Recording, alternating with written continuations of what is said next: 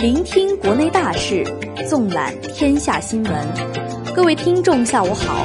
今天是二零一八年六月二十二号，农历五月初九。欢迎收听由半月谈独家为喜马拉雅录制的《半月谈晚报》，我是主播林如。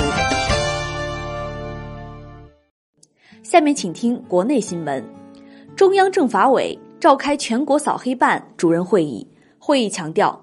推动扫黑除恶专项斗争不断深入，用实际战果回应群众期待。经党中央批准，国务院批复，自二零一八年起，我国将每年农历秋分设立为中国农民丰收节。武汉市出台方案，要求将企业开办时间压缩至五到四个工作日以内完成。教育领域，教育部表示。中国教育玩命的中学，快乐的大学，这种现象应该扭转。新华社记者暗访发现，合肥部分公办幼儿园存在开办亲子班、变相兜售入园优先权的现象，收费数千元一学期。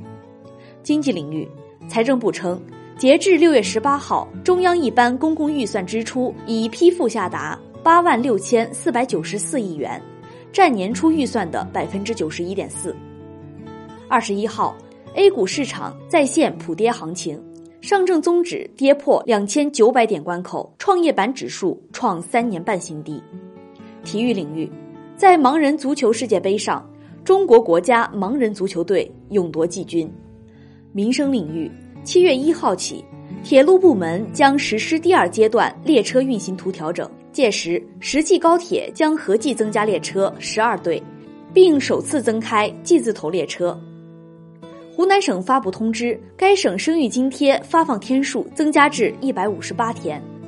生态领域，水利部消息，今年下半年将开展全国河湖采砂、水库垃圾围坝、长江干流岸线利用、长江经济带固体废物专项整治行动。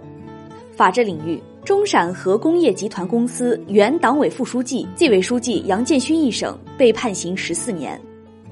下面是国际新闻。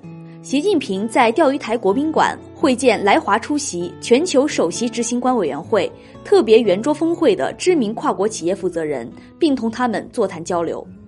习近平在钓鱼台国宾馆会见巴布亚新几内亚总理奥尼尔，李克强同尼泊尔总理奥利举行会谈时强调，和睦相处、守望相助，为中尼关系与合作发展增添新动力。